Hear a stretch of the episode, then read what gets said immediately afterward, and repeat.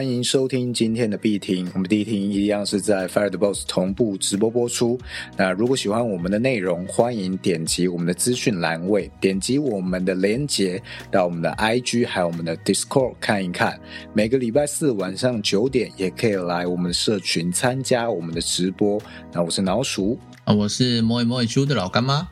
好，那我们今天来聊些什么嘞？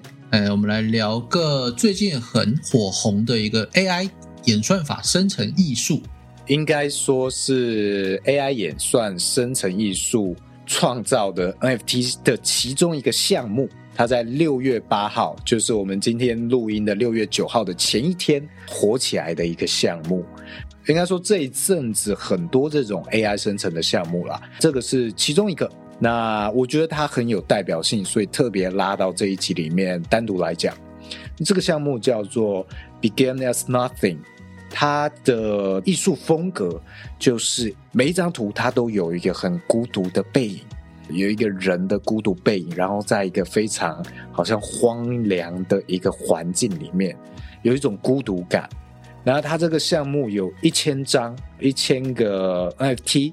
每一张都完全不同，因为它就是用这个 AI 艺术去生成的，所以每一张都是完全不同，而且也看起来非常完整。你单独拉出来看，你会觉得是非常不错的插画，但它就是用这个 AI 的自动生成的东西。我刚好看到这个项目被提出来，所以有关注一下。我觉得它很有趣的一点，不只是我刚刚提到它用 AI 生成，或者它的艺术风格，这些我都觉得其次，而是它凭空杀出，创造了一天以内一点九颗以太币的交易量。哇，一点九颗以太币是什么样夸张的程度？就是一点九 K 啦，哎，一点九 K 颗以太币。所以他这个项目方，他如果抽成是十 percent 的话，他光是这一天以内的抽成，他就赚了一百九十颗的以太币。一百九十颗的以太币，我们立刻来做数学，乘一七五零是二九点三，九百七十四万台币一天。哇，九百七十四万台币一天，而且这个东西目前没有看到它有任何的规划。它甚至说它没有官网，也没有要做 Discord，他就只有一个 Twitter，什么东西都没有，就是完全空的东西，凭空杀出。对，凭空杀出。然后我去看他的 Twitter，他其实也没有什么酝酿，就是六月六号左右他开始去经营这个东西。那老实讲，Twitter 上声量也不高，就是他的爱心就大概才几十个，然后转推也几个而已。那他会配上一些非常抑郁的一些话，一天去更新个几次，配上他的图片、他的艺术，讲一些非常的寂寞啊，或者是压抑的一些。比较负面一点的描述，就是例如啊，什么一切都是空的啊，我们没有获得什么东西啊，就像我的 NFT 项目一样，一 一切都是空的。所以我觉得他也很老实哎，就是他一开始就没有告诉你我要做什么东西，你买的东西就真的就是空气，但他这样还是做起来了，这个真的是我觉得非常讶异的一点。空气系 NFT，对，空气系 NFT。那我去爬他过去的这些贴文，还有被提及的状况，也有一些人早期支持的，他是也真的蛮喜欢他的这个图面的这个艺术风格，但是我相信，即使如此，应该也不足以支撑他创造这样的流量。那他这个项目在一开始就有好几个金鱼入场哦，买了不少张。那很快从一开始。零点零五颗以太币的交易，立刻就开始爬爬爬，爬到现在是地板价一颗以太币，而且还算是蛮稳定的。然后它的 owner 持有人有六百八十七，所以大量持有的人并不多啊。我下午看的时候，最大量持有的是只有二十张，所以都还算还好。所以这个就是一个我认为非常奇葩的一个项目啦，那也值得我们提出来，好好去复盘一下，哎，看它到底是怎么样去创造这样一个佳绩。我们来研究看未来能不能够，哎，也许我们自己也玩一下，玩给大家看，不知道有没有这样的机会？对这个，我刚刚在看他的作品，我悟到一件事情，就是之前有跟大家讨论过的啦。哦，我们都是一场空，是不是？哎，不是啦，就是市场很喜欢哦，尤其是 NFT 市场很喜欢没有出现过的东西。就是我们如果要做 NFT 项目方，或者是你是一个 artist，你要做这种艺术型的的话，哦，你可以朝这个目标去做，就是市场上没有的东西，你再去做，你会成为市场的一个新的焦点、新的热点。这是我刚刚观察到第一个现象。第二个现象就是它符合在现在的趋势上，因为现在最近那个 AI 演算法很红嘛，呃，各种 AI 生成的什么猴子啊、哥布林啊，各种的演算的。这些 NFT 都有，但是那些总是会被当成仿盘，因为无聊猿猴，你出了一个 AI 的无聊猿猴，就是以它为底基底去做出来的一个新东西嘛。那这种仿盘，它的存活时间基本上是不久的，可能一天两天内就死掉了。那前阵子我在其他群组也有看到有人在专门研究这个 AI 仿盘，这些蓝筹项目，像月鸟也有仿盘，然后像无聊猿猴也有。他去研究这些刚出生的这些 AI 访盘，他发现啊，一百个里面可能只有三到五个会活下来，哦，所以它的存活率还是很低的。那今天出现了这个老鼠介绍的这个项目，这个项目它是市场上没有东西，它也不是访盘。因为它就是一个新的一个艺术啊，它的内容真的蛮有趣的。我们也会把这一个 collection 的这个网址啊放在我们这一集的必听下面，大家可以去看一下这个艺术家他到底是用 AI 做出了哪一些很美的图片。感觉每一张都可以来个诗啊，或者是来放个什么歌词，例如什么“我们是孤独的总和，相互依偎着”。你的。Rap 魂是不是又被激起了？为什么我要一步一步往上爬之类的？很适合未做新词强说愁的人啊！什么？你再讲一次？也很适合那个网红，他们要出这种励志鸡汤书的时候放在里面。我们的善良要有一点锋芒啊之类的。哦，那我这边来现场即兴一下好不好？就是我刚刚看了一张照片，我贴在我们的 Fireboss 里面给大家看。你们会配什么诗给他？把大家配上的诗，把它朗诵给必听的听众们听。我刚刚贴了一张图，是这一个 Beginner is Nothing 的一百四十五号，强制开启即兴写诗竞赛啊！有人说榕树下，有人说我是一棵秋天的树。我等下会公布一下我刚刚看到第一个感觉，好不好？我做的诗是什么？维尼写诗，维尼镜子，还有吗？还有吗？公园好黑好冷，哈哈。哦，跟他描述一下这是什么图片？它就是一张也是黑黑的，有孤独感的，中间有一棵树，那旁边是一个看起来很像是雪岩的沙漠。有人说村上春树，这个超好笑。寂寞凄凉的孤独，黑夜里的韭菜，孤傲的一棵树。树落回头，不是报恩就是报仇。低长调，好好，那我要讲一下我赋予这张图片的一句话喽。来，眼睛靠近一点，不要眨。来，知道我在干嘛吗？来，眼睛靠近一点，不要眨。等一下，这是你对他的描述吗？啊，对啊。啊，我想起来了，有没有很像那个视力测验？视力测验啦，靠背。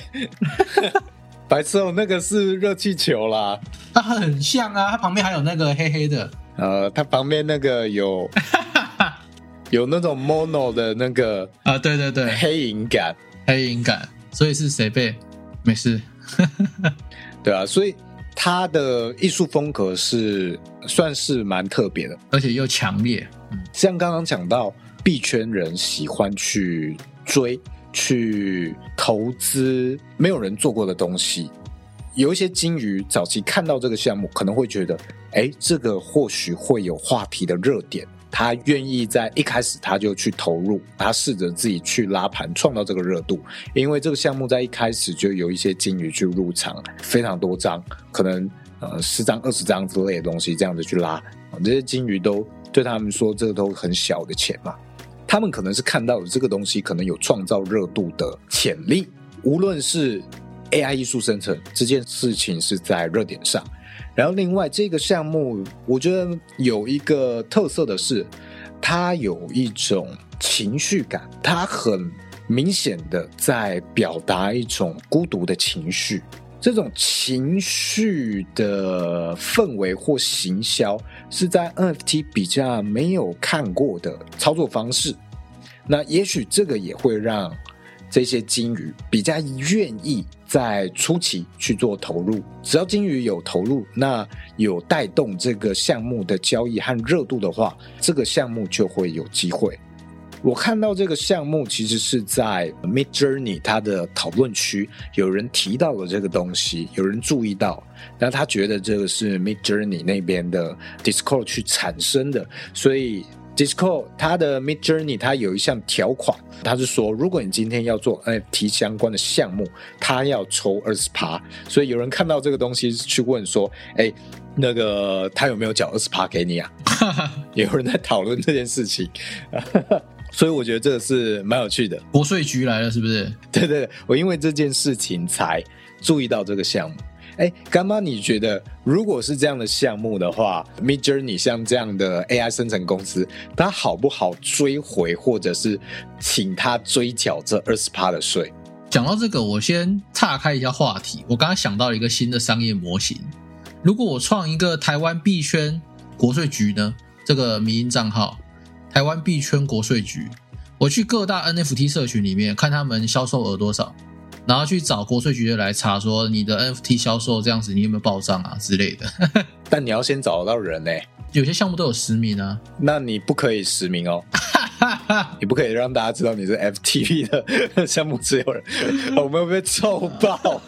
突然想到了一个商业模型哦，跟国税局分润，我们就变白帽了。白帽是不是？我们是那个白帽国税局，白帽币圈项目。对，白帽币圈项目，以后就站边了。哎，所以你刚问我什么？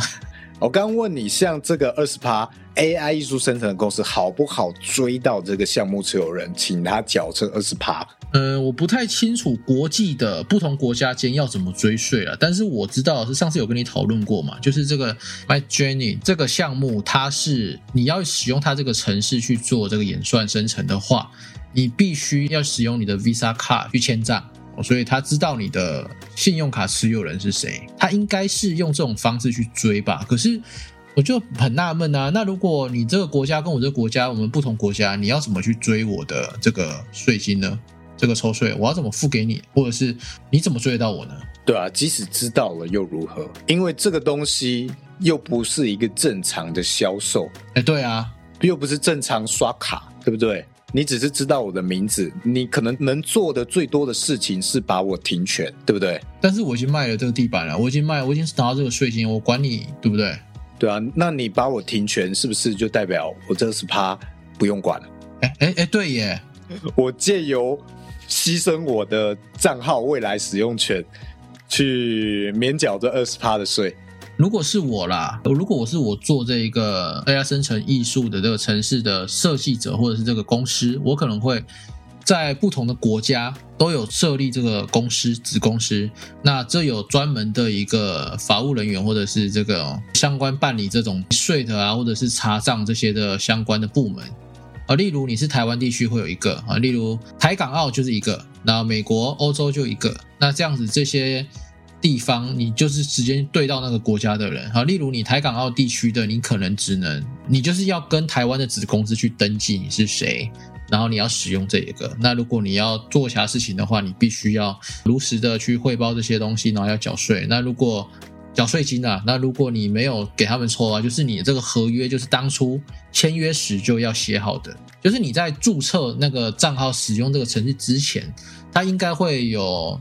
出现个合约告诉你应进行的义务是什么？那如果没有进行义务的话，他会怎么样去跟你追讨？对，这应该会跟沿着不同国家的那些方式去做不同的处置吧？我觉得啦。刚刚猫董有说，Open Sea 没实名真的很难。它这个 Mid Journey 它的付费的话，因为付费你才可以算图比较多嘛。你可以算比较多的图，对，不会被限制速度，所以基本上你要算比较多的图都会付费。你要付费的话，就会要用 Visa 卡，你的这个信用卡去缴费，它不是用加密货币去缴费的，所以它是能够追到你算了这张图的人本名叫什么，跟你的 Visa Card 的卡号是什么，但是也就只有这样而已，就是好像也不能多做什么东西。但是我想讲一件事，哎，就是 OpenSea 没有实名，你怎么知道这个卖 NFT 项目的人是我呢？对啊，是用我的千张卡生成的这一百张图啊，或这一千张图啊。但是你不能证明说这个 NFT 项目方是我啊，因为上面是匿名的嘛。对呀，那可能是例如，例如老鼠它生了这一千张在它的社群，放在 Google 云端上，结果干妈看了这一千张很赞，拿去做 NFT 项目，干妈赚了钱。结果 Miss Jane 女士去找老鼠讨债，不太对吧？这件事情是有可能发生的哦，在 AI 艺术生成。对啊，这个我觉得要讲到 AI 艺术生成的智慧财产权，也就是我们 FTB 的呃律师这个猫董，他之前有分享过，他最近一直在讨论 AI 艺术生成这个东西，它的智慧财产权归属到底是归属于创作者，还是呃没有归属这件事情，这是值得探讨的。因为像我在猫董的文章里面看到说，哎。当我们只是用一些文字去描述，我们甚至没有办法控制它具体到底产出什么东西的时候，其实这个东西要说是我来产出的，是有点勉强的。然后这些东西其实是由这个 AI 的公司所有，它会全部记录在它自己的伺服器里面，然后你要额外付钱，你才可以把它在公开晒图区把它隐藏起来。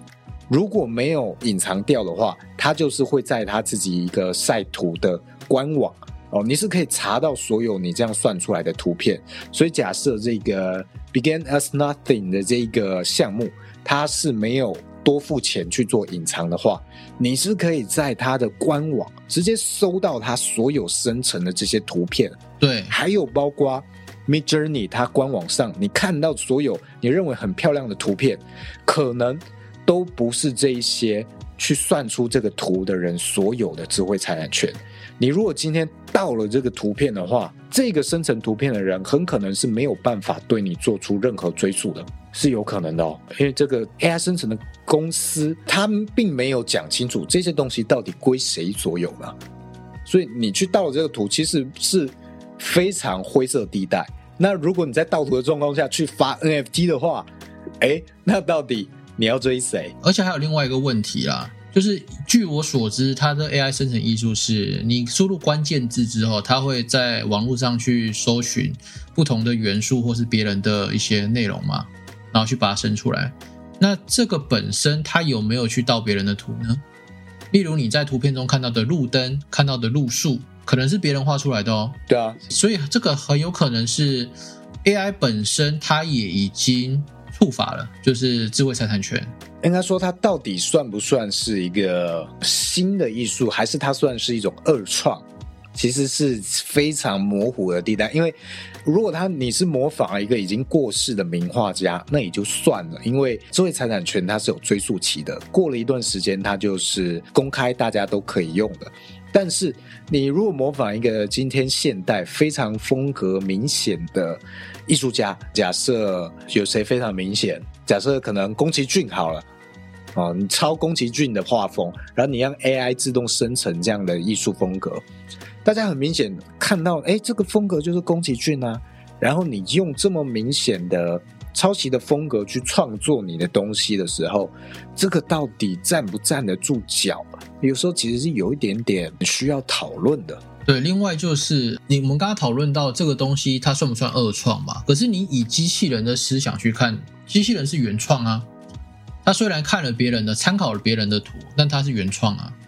但是你又可以把它定义成，它可能是拿别人的图来画的，所以它是二创。但它也有可能它是原创啊。那这个中间的那个思想或是点子的。平衡或者是比例到底是谁轻谁重，这个又值得我们去醒思。所以目前 AI 这种艺术，我觉得追税去追那个缴纳的这个抽税的版税嘛，这个我觉得这是有难度的了。再来就是区块链有匿名性，你要怎么证明说它这个公开画廊里面我生成的艺术就是我去圈钱的？你不能证明说那是我卖的啊，可能是其他的这一个城市使用者，他看了我的图片很美，下载下来拿去发在 OpenSea 上，所以我觉得这类似的案例应该是会有。那那目前就是已知的啦。我们目前就是很期待说有没有任何一个 NFT 项目因为这个 AI 赚了大钱，然后这个公司对他提起就是这个诉讼。那如果有有这种样本的话，我们就会比较知道说，呃，在国际上或者在现在人类的一个记录上，哦，这种。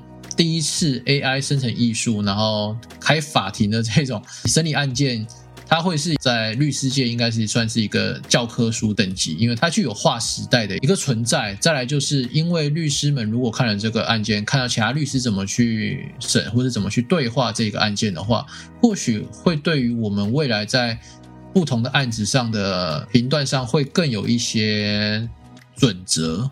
目前就是还没有准则，也还没有一个可以公平的一个方式。对，那像这些刚刚提到了 A A I 艺术生成的一些智慧财产权相关的观念，其实都是我们的群友啊，这个律师猫董他提供给我们的一些资讯。那他也写了很多的文章在讨论这件事情，一些相关连接我们也会放到我们的资讯栏位给大家参考。好，有兴趣的可以去点击一下。像我们在币圈，如果我们聊到什么币圈相关的法律问题，很多时候也都是猫董提供给我们的一些资讯。毕竟在币圈里面有法律相关知识的人是相当少的，所以我觉得这也是在 FTB 很宝贵的一点，就是有各行各业的一些呃专家可以去补足我们的盲区。每一个人其实都是在扩大我们自己的视野跟知识。我们这边除了律师，我们还有内科医师，还有外科医师，包山包海。以后如果要赋能的话，这些可以打折。呃，可能每年一次健康检查之类的，是不是？大肠镜打折，大肠镜打折，无痛肠镜，全身麻醉什么的都可以来一下。哦，我觉得刚刚讲到这个项目，我还有一点很有兴趣的，就是它没有官网。所以我假设它是没有做 mint 动作的，他可能没有官网让你去做这件事情，尤其他可能根本没有工程师在做这件事情。你没有工程师的情况下，是呃很难去做到你在官网去 mint 一个项目的。所以他很有可能是直接在 Open Sea 就上架了他一千个 NFT 啊，某一个时间点上架，然后就创造了声量。创造了交易量，这样就开始了。我觉得我们可以来复盘一下这整件事情，它到底是怎么样去开始的哦，还有它可能的发展状况。嗯，干妈，你觉得它这个上架，它这个项目方的整个发行大概是经历了哪些流程？呃，一个 NFT 的发行，如果你是在 OpenSea 上直接上架图片或影音的话。它其实只需要一个像我们上传照片到你的 那种客户系统，或者是你的公司的一些云端那么简单而已。哦，你就把图片放上去，然后打一些描述，设定版税，设定版税的收款的钱包，这些都可以很简单的去完成。这个其实就跟你上传作业是一样的。那它一次上传一千张大量呢，这个是应该是有一个工程背景的人，因为。你要一次上传一千张，你要写一个程式让他自己去上传，所所以这个如果是用人来上传的话，可能我觉得是有一点难度的啦，就是一千张嘛，很累，超级累的。包含他还要编号，还要去做每张图的描述，这不是一件简单的事情。所以我猜他应该是用工程去做的，所以他应该不是一个币圈新人，他应该是熟知整个 NFT 市场，甚至他本身就是金鱼，这是我觉得他会做的事情。所以那回到刚才讲了，他是怎么去生成这个东西的，这个整个模型的？因为他是在玩 NFT 的人，他知道 NFT 的特性哦，玩 NFT 人的特性或市场特性，他熟知这个市场特性。那他去努力去寻找市场没有的东西。那最近有这个 AI 演算法在趋势上，于是他就用了 AI 演算法这个趋势上的一个新宠儿，再去结合一个市场上没有的东西，去生出了这一个图片。那用它的工程背景，把这些图片上传到 OpenSea，就是整个 NFT 交易量占比超过九十五趴的这一个交易所在地哈，在这个地方交易平台上面去做贩售。大家可能会用一些金鱼钱包，或者是他朋友的金鱼钱包，哦，请朋友去买一张两张，哦，让其他人发现说，哎，这一些金鱼钱包怎么购入了一个没有 Discord、没有 Website、怎么都没有的一个项目啊？哦，那怎么连这些金鱼都在买？到底是发生什么事情？这中间是可以很多地方是可以去操作的，像呃，例如我跟老鼠还有小俊，我们三个人，我们要搞一个项目，我跟他们说，哎，我要搞个项目啊，我找那个双鹅去画画，双鹅画出来了，他或他用 AI 算出来了，那你们可不可以帮我买买一张？因为你们的地址有被追踪嘛？跟大家科普一下，在整个 NFT 界，你只要你持有一些蓝筹，你的地址都是会被公开追踪的，他们有一个那种。金鱼或是蓝筹钱包的一个追踪器哦，你买了什么，他们都马上就可以被通知到。你 mint 了什么 NFT，他马上会收到通知说，哦，这一个金鱼啊，它在几点几分的时候以多少钱的价格去 mint 了一张什么什么的 NFT。那如果今天我们是散户，我们是韭菜，我们看到了这一个金鱼钱包里这个追踪器，同时有三个、五个金鱼都在买这个很特别的 NFT 的时候，而且地板一直在涨。这时候人流就来了，那这样子就会变成是这东西会红的非常非常快，再加上有一两个金鱼，如果他有发推特的话，哦，马上就爆款了。但是你殊不知这些可能都是有内幕做操作的，也说不定这个本身它就不是 Web 三的人，它可能是某个公司开发的一个项目，也是有可能的。那我这边是比较难追溯到它最早到底是怎么去做 mint 的。如果看这个地址的话，其实都是能追溯到每一个 NFT 最早它是有 mint 记录的。虽然说它没有网站，但它应该是有某种方式，还是可以让大家去做一个 free mint 的动作。如果我们去看他的 Twitter 的话，他是曾经做过两次的直播，也许他在直播的过程中曾经提供过可以去 free mint 的连接，让大家去 mint 这个项目，也许。但是，因为它相关的讨论量并没有很多，所以没有办法追溯到底发生了什么事情。OK，我来看一下它的合约，我正在查，呃，它是有 mint 的啦，我不知道是不是 free mint，但是它是有 mint 的。那它的 country，它智能合约上也开源了，所以它它总数一千零一张。OK，它是 mint 项目，它不是上传到 OpenSea 的。我查到了，我给大家这一个 smart country 的这一个网址给大家。大家有兴趣可以读一下它的开源，就在区块链上查链上记录跟链上的开源是一个基本的技能。那如果你是听众，那你还没接触币圈，未来想要接触区块链的话，欢迎来我们社群，我们都有教要怎么去查这些区块链的一些资讯，可以帮助你哦更知道说，例如这个分布是谁啊，就是持有人最多是几张，像这边是二十张，第二名是十张。哦，还有它的一个交易记录，以及它整个合约的一个开源程式，哦，到底写了哪些东西，甚至它的整个合约的内容，你都是可以看得到的。那你今天查了它这个合约内容之后，如果你是工程师，那你不会智能合约，你就直接 copy 它的公开的程式码，再把一些内容改成你自己的，那这样你其实就可以发自己的 NFT 项目了。哦，这我们在社群未来也会开课教大家怎么去做这件事情。好，我们接下来聊什么呢？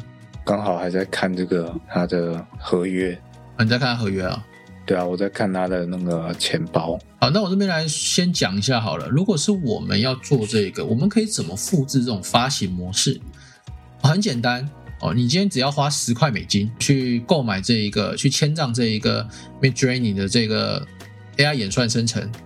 那你去购买了生成的项目之后，一个月会有两百张的 code 可以让你去测试，去测试不同的关键字生出来的一个艺术。那你今天经过测试之后，不同的一些关键字，逐渐会定版某一个系列的。好，例如你每个系列的其中的关键字都是有 universe，都是有宇宙，或者是你每个都是有 cat，都是有猫，哦，类似这个样子。那你就可以做出一个系列一致的一个 NFT 项目。这边也科普一下啦，就是一个 NFT 项目，它基本上是会有一个特定风格或特定主题的一个项目。例如，我这一千张全部都是跟猫有关的，我这一千张全部都是跟人啊、跟花花草草有关的，类似这个样子。所以你今天可以去透过这一些演算法生成，那去测出自己一个觉得市场上没有的东西。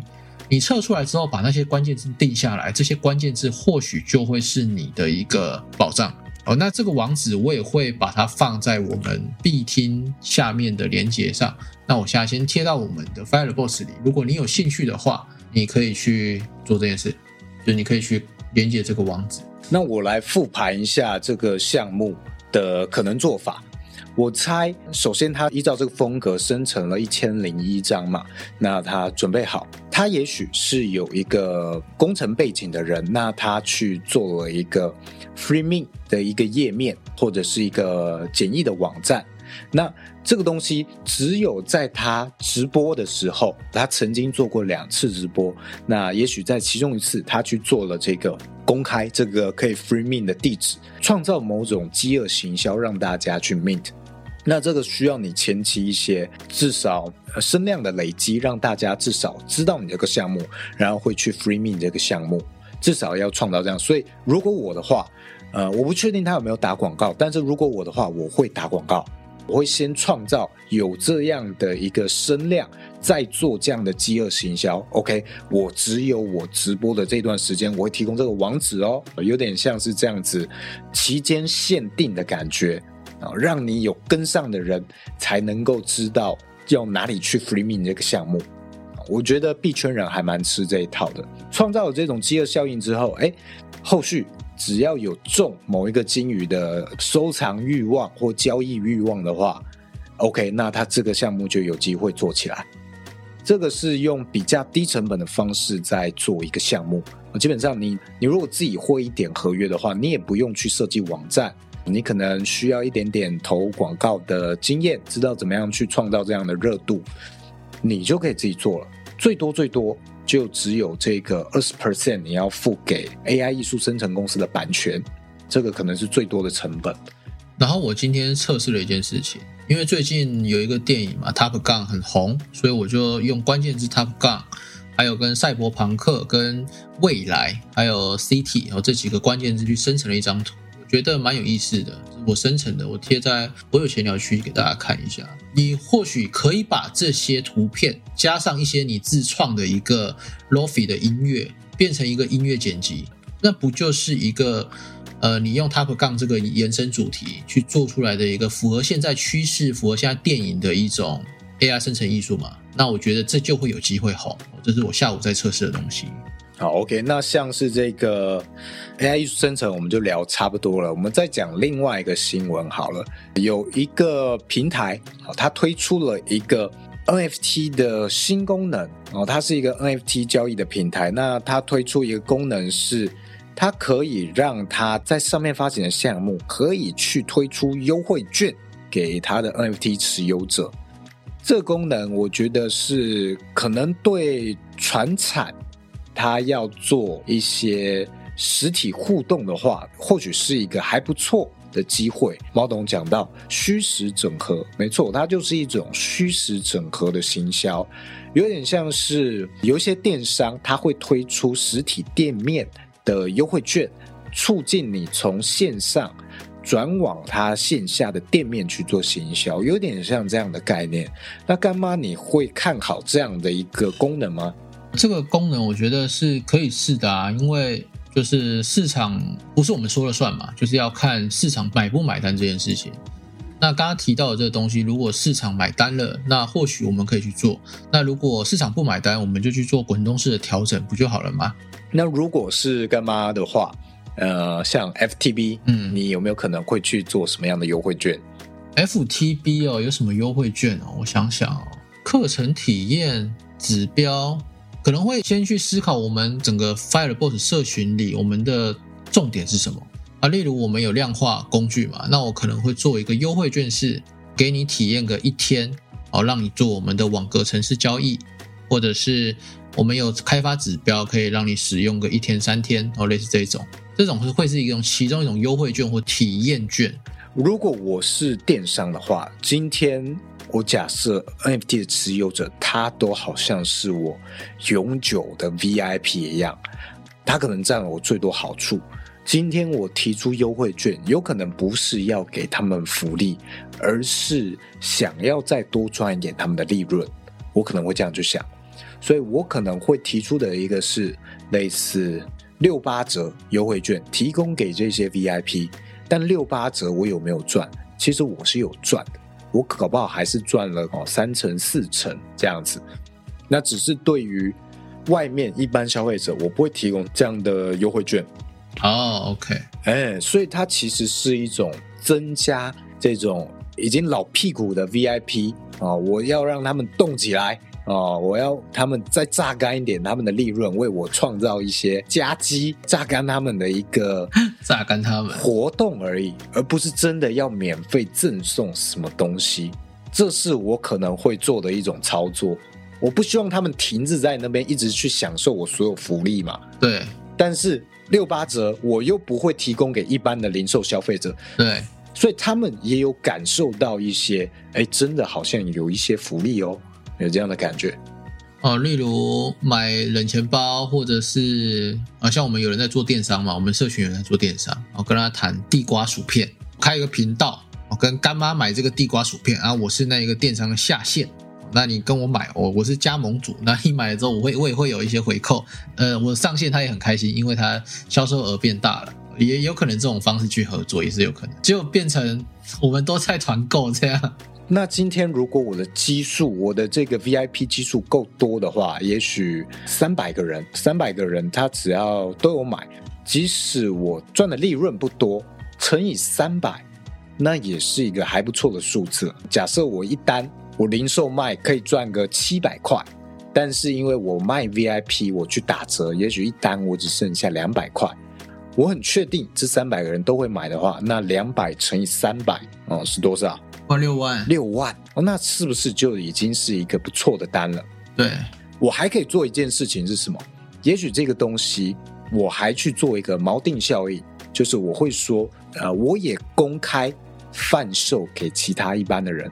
好，假设我今天是要做团购的话，我还开了另外一个价，是给其他可能我 IG 的粉丝，哦，也许是九五折的。那你很明显 VIP 的人感受到这个价差，这种时候他会产生这个比较心理，在这一刻才知道有多优惠，那他的购买的几率是不是就变高了？那我这个九五折我要赚多少？我其实没有在意，我只要能够促进这些六八折的 VIP 他们购买。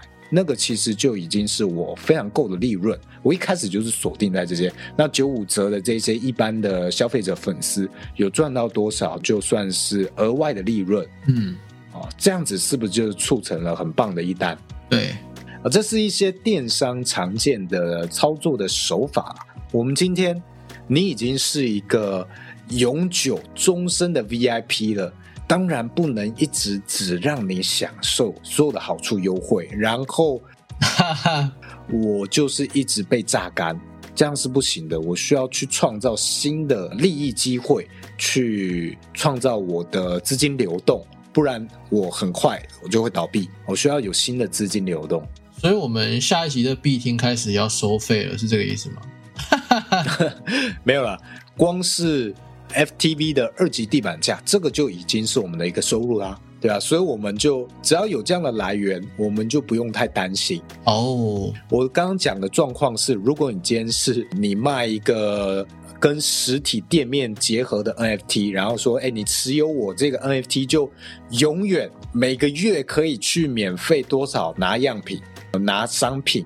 可以免费提领多少，或者是甚至像是嘟嘟房，你看到它有永久停车的 NFT 嘛？哎，那其实他未来要担心这个东西，他再也没有办法在这些身上赚到钱，你就只有赚初期这一波，你后续没有机会让他们再消费的话，其实是会蛮大的一个负担哦。可以办那个啊，车险啊，第三责任险啊，七八折，对不对？对，所以其实他在赋能里面就有讲到，他会在未来有这些汽车相关用品的折扣，还有车险的折扣，这样的情况下，他还可以在这些人身上赚一点点的利差，不多也没关系，只要能让他。感受到跟外面的价差，因为他今天嘟嘟房，他一定可以谈到非常漂亮、非常好的价格嘛。嗯嗯，那他是中间可以赚一点利润利差的话，哎，这样他可以持续在这一些超级 VIP 身上持续赚出一点利润，那他也许可以去弥补一点，平衡一下他的支出开销。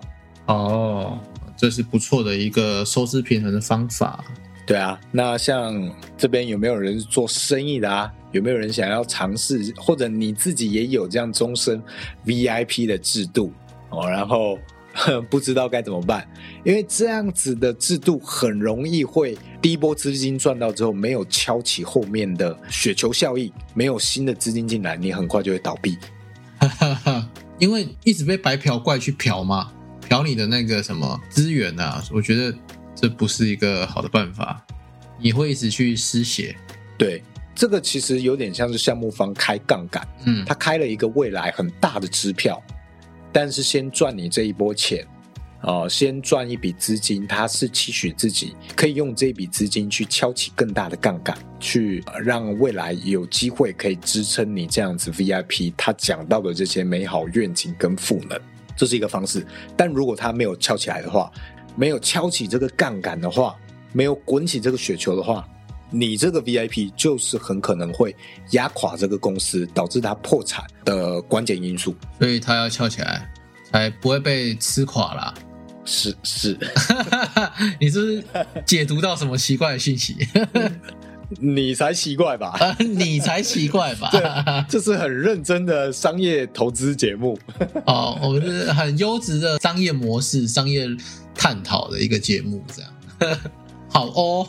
所以今天如果你是要投资这样的一个项目啊，有这种终身免费的制度的话，哎，虽然很吸引人，但你要去看一下它到底卖的好不好。啊，卖的好的话，它有没有新的资金收入来源去支撑你这样子的这个啊肥猫？肥猫未来好几年不断去吃你的资源，有没有办法支撑？白嫖怪，对，没有办法的话，赶快跑！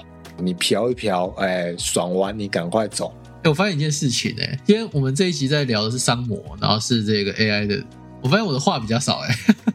对啊，就是我们不同的这个主场嘛。商业分析是我主场啊。对，我看下礼拜礼拜二那个持有人的课程是上幼儿教育的时候，应该 你又不会出生了。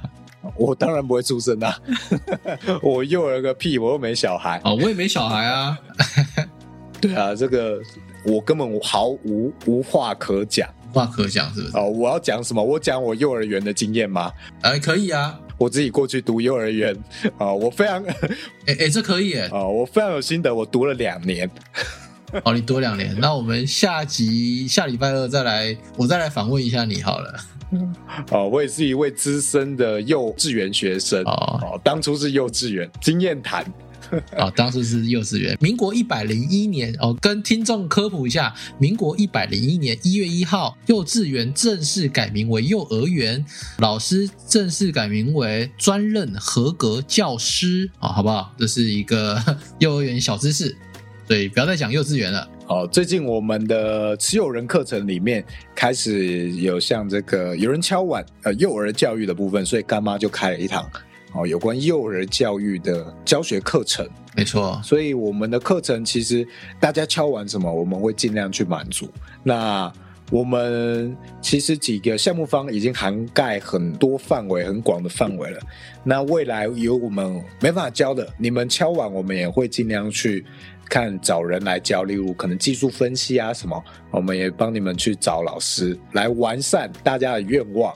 对对对，我们有一个频道是课程许愿池，任何你想上的、想精进的领域都可以去。啊，这边来跟大家讲一下，我们到底目前有哪些课程，好不好？就是从二月八号开始。好啊，来，我们来看一下我们到底课程多多元哈。好，二月八号，运用心智图提升职场竞争力。二月十五号，三个方式提高工作效率。二月二十二号，黄金圈定位。核心关键判断法，三月二号币圈通识课，三月八号币圈治安防诈骗，三月十五号派网量化工具与 FTX 量化空间策略实战指南上，三月十二是指南的下，这是上下级的。三月二十九 DeFi 钱包操作课程，四月五号 IG 从零到一账号定位与大头贴设计。四月十二号，IG 的贴文模板设计；四月二十六号，IG 的粉丝增长方式；五月十六号，NFT 持有人国库会议；五月十七号，NFT 担任项目方的规划与经营分享；五月二十四，Discord 伺服器的建制教学；啊，五月三十一，如何开发自己的课程与专业服务；然后五月三十一，第二场，PDCA 代名循环延伸至各领域各企业的一个企业管理方式。五月三十一号 p a r k e s 从零到一的教学；六月六号长期买币投资策略；还有六月七号娃娃机商业心理学。这我们的持有人的内容非常的一个多元，而且有好多东西哦！哇，你刚刚从二月开始念，我就放空了。你应该用 rap 的。所以要再一次是不是？不用不用不用，又变一首歌，开关要打开喽！拜托不要，拜托拜托不要！我们今天有算一下我们的课程总共的时数，已经累积到目前，就是有这些课程存档的，已经累积到二十七个小时多了。然后中间我们其实有一些课是没有录到的，对，哦，所以实际上上过的课已经超过三十个小时，是绝对有的。对对对。对啊，每个礼拜都至少以一个多小时的速度啊，有时候两个多小时的速度在累积我们的课程，所以后面加入的人很容易就知识焦虑，说“哇靠，我怎么那么多课要补？” 对，哎，补充说明一下刚刚的课程啊，你会发现二月份怎么都跟职场啊、跟工作有关，因为我们这边是想说，如果你的职场工作。模式可以改善，你赚的钱可以变多的话，那你会更有心力去钻研其他项目。所以我们在二月份的时候是以增加你的原本工作的职场能力为主的课程。那三月份就是币圈投资的通识课嘛，还有包含治安、防诈骗这些。到四月份开始会有一个自立品牌的一些相关课程。那五月份会有一个你做自媒体经营，例如 p a c k a g e 例如 Discord，你要做 NFT 哦这些相关的一个 Web 三工作，你需要有的这些技能。到六月份的话，就是会有一些像是比较多元的，像亲子教育，然后还有亲子教养，还有娃娃机商业心理学，以及我来看看 WordPress 的网站教学。对对对，呃，下半月的网站的架设相关哦也会教。那像是小俊。呃，小俊他是工程师背景，所以他教比较多资安呐，还有包括一些基础的设定。那像我是设计背景，我就可以用这个设计的角度去讲网站的架设。对，所以我们会用两个人不同的角度去讲，啊，去补充补足网站架设这件事情。对我们社群有个好处啦，就是像 WordPress 的一些专业的一些课，你在外面上可能都要好几万块，但是你只要持有我们一张 NFT。以目前来说，应该是六七百美金吧，应该我们算七百好了，大概是台币的台币两万块左右哦。这两万块就是你的 NFT 的成本，但是你每个礼拜二晚上都可以去上一堂多元的课程。从二月到现在，你现在其实只要花两万块，你就会有二十七个小时以上课程可以存档。那未来的每个礼拜二都会有一堂课。那其实这两万块里面，其实我们只收了一万块钱，因为另外一万是帮你存在国库的。那国库会有个投资计划，哦，这个投资计划的钱我们是不会自己拿走的。所以其实你加入 FTB 只有台币一万块，但是你可以上一堆专业课程，不否的。好。那这一集大致上就到这里。那如果有兴趣的人，也欢迎到资讯栏位点击加入我们的 Discord，到会有闲聊来看看，还有看我们最近公告啊，准备做的事情。那。也要留意啊，我们最近的 IG 资讯啊，公告资讯限动会讲到我们六月二十三号晚上九点第三波的正式公售。目前我们的公售价格是还没有确定的，因为会最近经由我们社群一起去投票第三轮的正式价格，很大的几率会参考这个最近 OpenSea 上我们二手的交易价格是大概零点四八到零点五左右，我们会参考。这个价格跟我们公售时的正式以太币的币价来去，大家一起投票决定正式的价格。有兴趣的人也记得要关注我们未来的动态跟公告。以上是这一集，谢谢大家，我们就下集见啦！我们下集见，拜拜，拜拜。